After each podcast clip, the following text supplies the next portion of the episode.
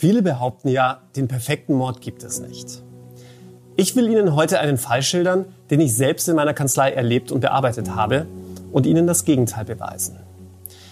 Es geht um einen Fall, bei dem das Opfer Anzeige wegen Mordes erstattet und der Täter am Ende tot ist.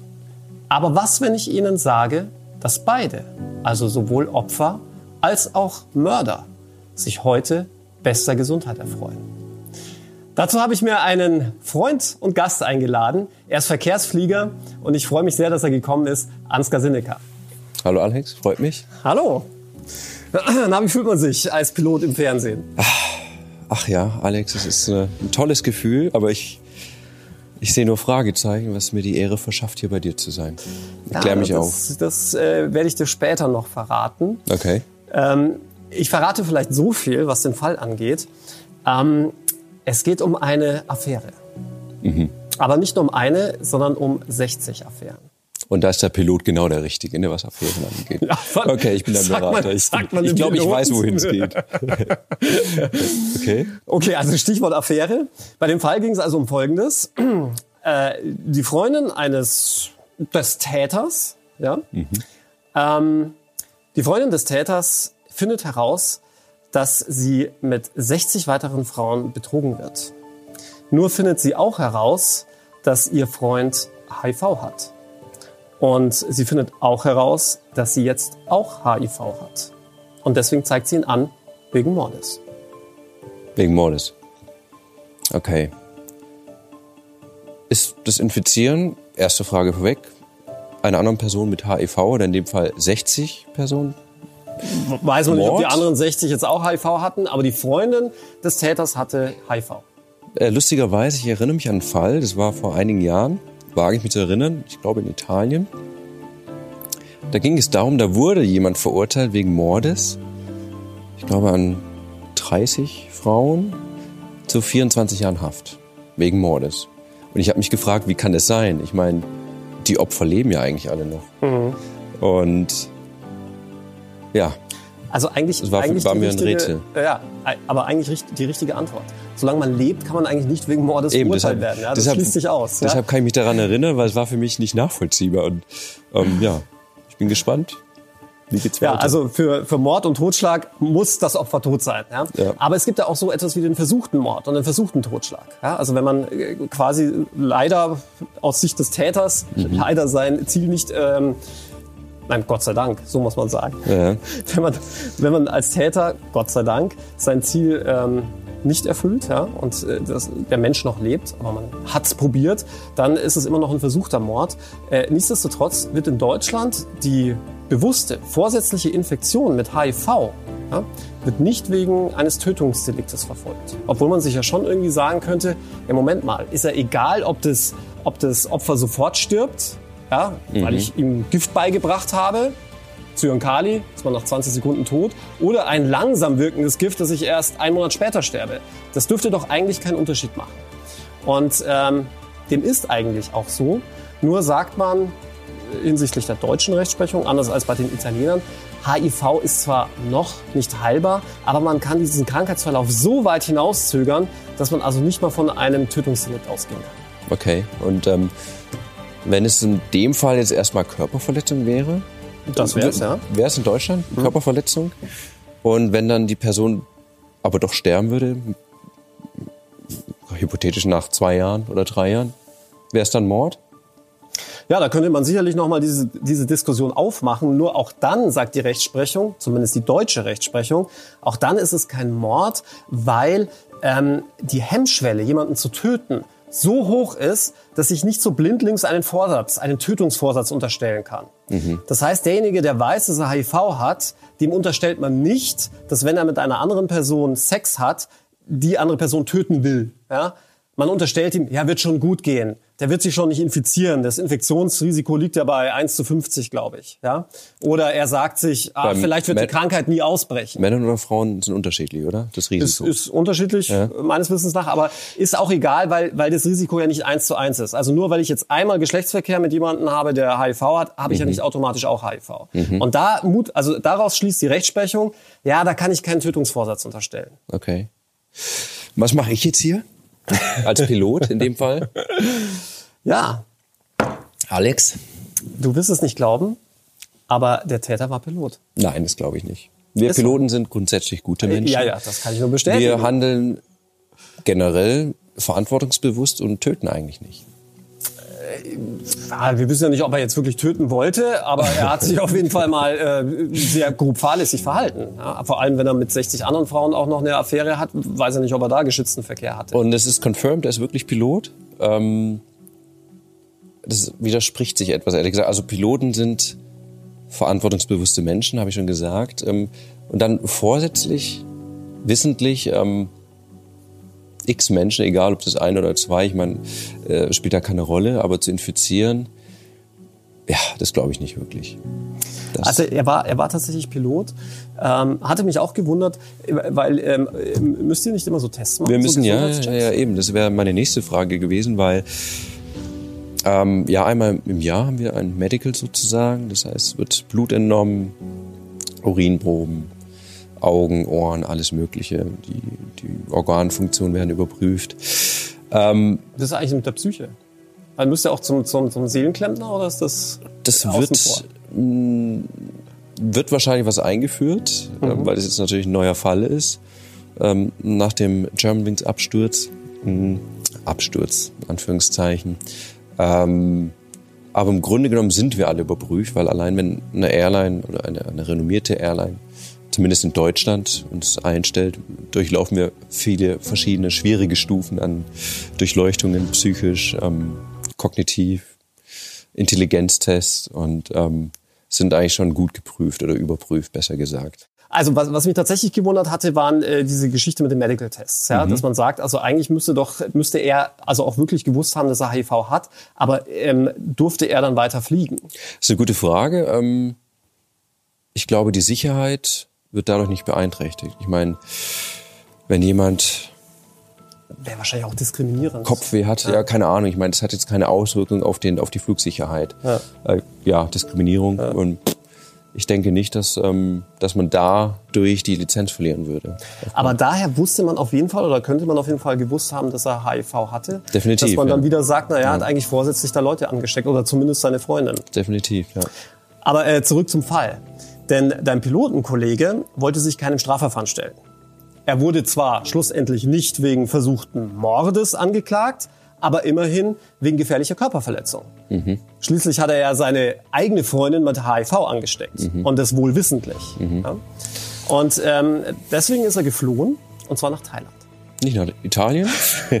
okay. Äh, ganz kurz noch. Körperverletzung, gefährliche Körperverletzung.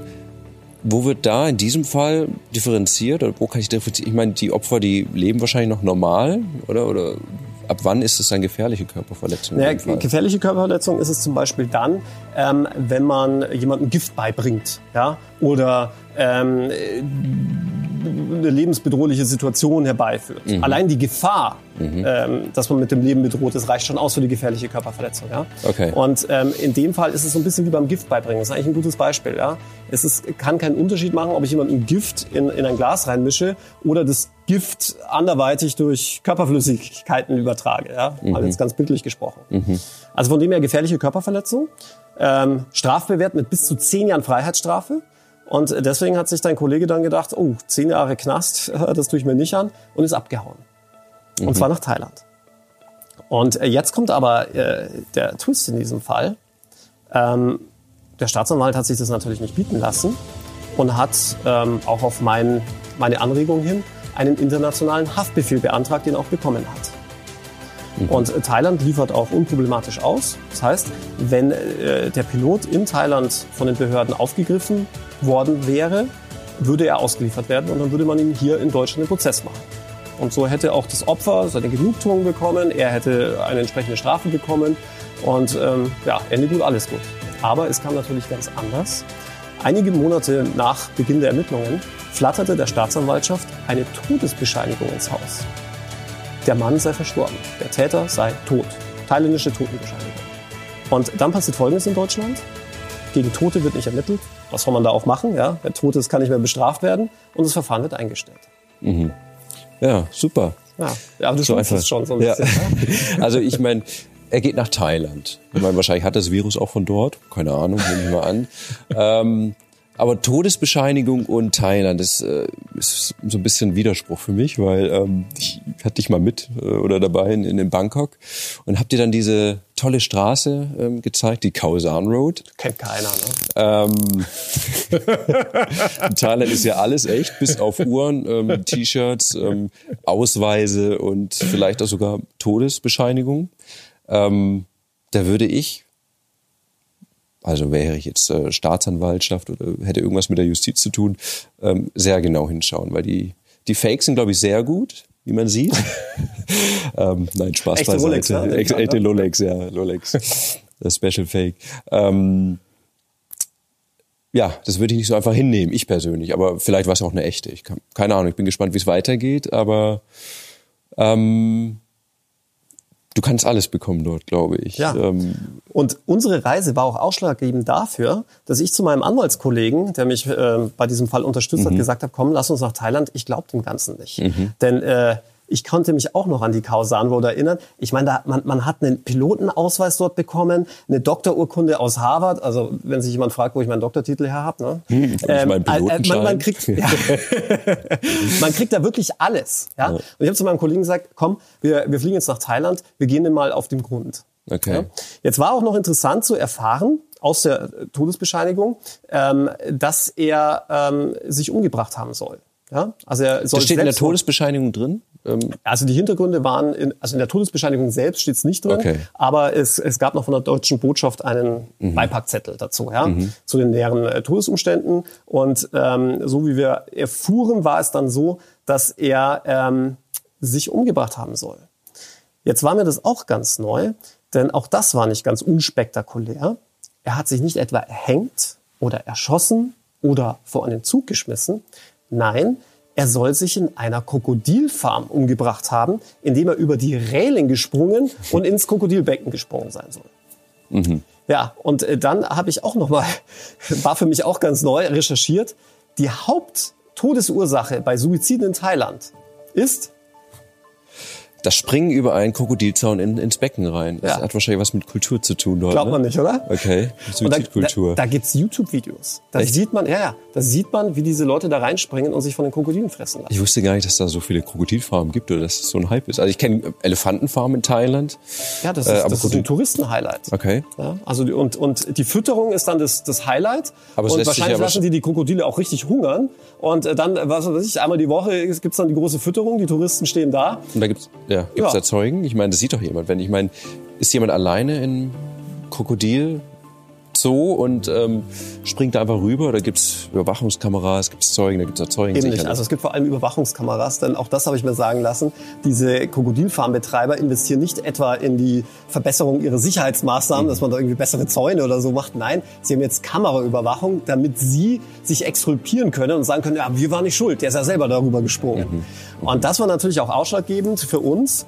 Äh, mein Kollege und ich sind dann äh, zu dieser besagten Krokodilfarm hingefahren und wollten wissen, ob es an diesem Tag, an dem die Todesurkunde auch ausgestellt war, an dem Todestag wirklich einen Unfall in dieser Krokodilfarm gab. Mhm. Und sie da, sie hatte geschlossen an dem Tag. Okay. Also an diesem Tag konnte sich dein Pilotenkollege nicht umgebracht haben. Mhm. Und dann habe ich mich an unseren Ausflug in die Kausan Road erinnert, bin in die Kausan Road und ähm, habe mir gedacht, so, ich lasse mir jetzt da irgendetwas ausstellen. Ja, und das bringe ich als Beweis zurück zur Staatsanwaltschaft und sage dann, hier, Herr Staatsanwalt, ich habe hier einen gefälschten Pilotenausweis, war total easy zu bekommen. Eine Todesbescheinigung kriegt man wahrscheinlich noch leichter. Sie müssen hier weiter ermitteln. So, und jetzt, jetzt rate mal, was passiert ist. Also, also ich, was ich mir noch nicht so ganz klar ist, oder was, was ich, wo ich dir nicht folgen kann, eine, eine Todesbescheinigung. Wer kriegt die denn? Ich meine, ähm, ist die dann direkt per Einschreiben von, aus Thailand äh, nach Deutschland äh, geschickt worden oder wo landet sowas? Genau, also diese, diese Todesbescheinigung wurde beim deutschen Generalkonsulat in Thailand eingereicht. Mhm. Die haben einen Stempel draufgehauen und mit diesem schönen Stempel ging es dann zur Staatsanwaltschaft. Okay, und ähm, das wird nicht in Frage gestellt. Das heißt, der Stempel ist drauf und dann ist es halt eben faktisch so abgesegnet der Fall Also es gibt ja das alte. Er ist nicht mehr existent für die für es die gibt deutsche das alte. Juristensprichwort formlos, fristlos, fruchtlos. Okay. Ja? Das heißt, wenn da ein Stempel drauf ist und eine Unterschrift ist alles gut für den deutschen Beamten. Super, unantastbar sozusagen. Genau, und sowas auch für Okay. den Staatsanwalt. Der hat nämlich gesagt, ja, der ist tot, also stelle ich das Verfahren ein. So, jetzt bin ich aber mit meinen äh, Informationen zurück zur Staatsanwaltschaft und hatte gesagt, naja, also ich habe hier den Beleg dafür, dass an diesem Tag, an dem diese Todesurkunde ausgestellt ist, beziehungsweise dieses Sterbedatum, ähm, äh, dass hier kein Vorfall in dieser Krokodilfarm war. Da hat sich niemand umgebracht. Und ich war in der Kausan Road und habe mir diesen Pilotenausweis auf meinen Namen ausstellen lassen. Ich kann dir aber versichern, ich habe nie einen Pilotentest gemacht. Was machen wir jetzt? Raten wir, was der Staatsanwalt gesagt hat. Also ich, ich würde hoffen, er sagt, okay, wir gehen der Sache nochmal auf den Grund und ähm, werden den Fall nochmal aufrollen. Aber ich vermute mal das Gegenteil, wie du. Wei- weit gefehlt. Okay. Zu der Sterbeurkunde sagt er, ja, Sie kennen doch die Thailänder, die nehmen es da nicht so genau, die haben sich halt in dem Datum vertan. Ja? Und zu meinem Pilotenausweis, den gefälschten, sagt er, ja, da muss ich mir aber überlegen, ob ich nicht ein Verfahren gegen Sie einleite, Herr Stevens, wegen Urkundenfälschung. Ist nicht dein Ernst. Okay. Da darf er nicht in meinen Geldbeutel schauen. Na, Spaß beiseite. Okay. Ähm, Ja, Ende vom Lied. Das Verfahren wurde natürlich nicht wieder aufgenommen. Und jetzt stelle man sich doch einfach mal vor, dein Pilotenkollege hätte seine Freundin nicht nur mit HIV angesteckt, sondern gleich abgemurkst. Erschossen, erwürgt, erdrosselt, Kein ertränkt, was ne? auch immer. Und wäre abgehauen, hätte ansonsten dasselbe Schema durchgezogen. Es wäre der perfekte Mord. ja, aber ich, ähm, ich hätte nicht gedacht, dass, dass die Justiz so nachlässig ist in dem Fall. Und ähm, dass auch so, das, ich kann es nicht ganz glauben, dieser Stempel von diesem Botschafter aus Bangkok, ich meine, das war der, der, das Schlüsselloch, ne? Ähm, Also ich, ich sage, das Schlüsselloch ist, dass der deutsche Beamte einfach äh, für, für ihn ist die Form und die Förmlichkeit eines Verfahrens das Allerwichtigste. Ja, aber was es ist ist denn ja da für Leute? So, Das es ist ja auch so, wenn ein Richter, ja, bevor ein Richter einen Fall überhaupt annimmt, prüft er, ob er überhaupt zuständig ist. Das ist kein Witz. Das ist die erste, der erste Prüfungsschritt eines jeden Richters. Bin ich überhaupt zuständig? Wenn ich zuständig bin, weg damit. Ja? Und genauso lief das auch Mhm. mit der Todesurkunde. Okay, das, da kann ich also quasi davon ausgehen, dass die Dunkelziffer sehr groß ist von solchen Verbrechen, die nie aufgedeckt werden. Mord, Totschlag oder wie auch immer oder äh, Also ich würde mal zumindest sagen, es widerlegt die These, dass 99,8 Prozent aller Morde Eben. aufgeklärt Eben. werden. Ja. ja gut, aber wie gehst du jetzt damit um? Ich meine, du bist der Vertreter. Ähm, hast du die Aufgabe, das äh, deiner Mandantin dann quasi oder ja zu präsentieren, diese Aussage, der Fall ist eingestellt oder der ist tot? Hat es abgenommen? Hast du es abgenommen? Nee, natürlich nicht. Was machst du dagegen? Ja, es ist, ist tatsächlich schwierig, ne? weil es ist ein, absoluter, ein absolutes Verfahrenshindernis, wenn jemand tot ist. Das bedeutet, der Staatsanwalt kann auch gar nicht mehr weiter ermitteln. Ähm, er dürfte aber im sogenannten Freibeweisverfahren natürlich gucken, ob dieses Verfahrenshindernis überhaupt wirklich besteht. Und ähm, allerdings hat er sich da geweigert. Ich weiß nicht, ob es dann am, am Ende äh, Kostengründe sind oder weil er das für völlig unplausibel hielt mit meinem Pilotenausweis und äh, dem Sterbedatum. Äh, wer weiß, vielleicht ist er ja wirklich tot. Ich glaube es ehrlicherweise nicht. Und das heißt, ähm, wenn er nicht tot sein sollte, er wird sich wahrscheinlich, wenn er noch leben sollte, in der Nähe von Frauen aufhalten, oder? In Bangkok nehme ich mal an.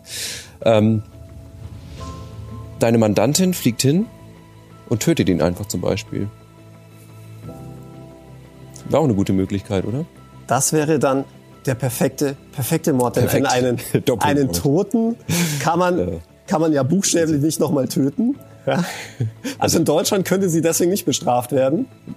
Da gibt's ja auch, gibt's ja auch urkomische Fälle. Ja? Mhm. Also es gibt ja, gibt ja, das nennt sich überholende Kausalität und hypothetische Kausalität. Ja. Also eines meiner Lieblingsfälle ist der, ähm, der, der böse Neffe möchte seinen Erbonkel umbringen, um ans Erbe zu kommen, ja, und tötet ihn.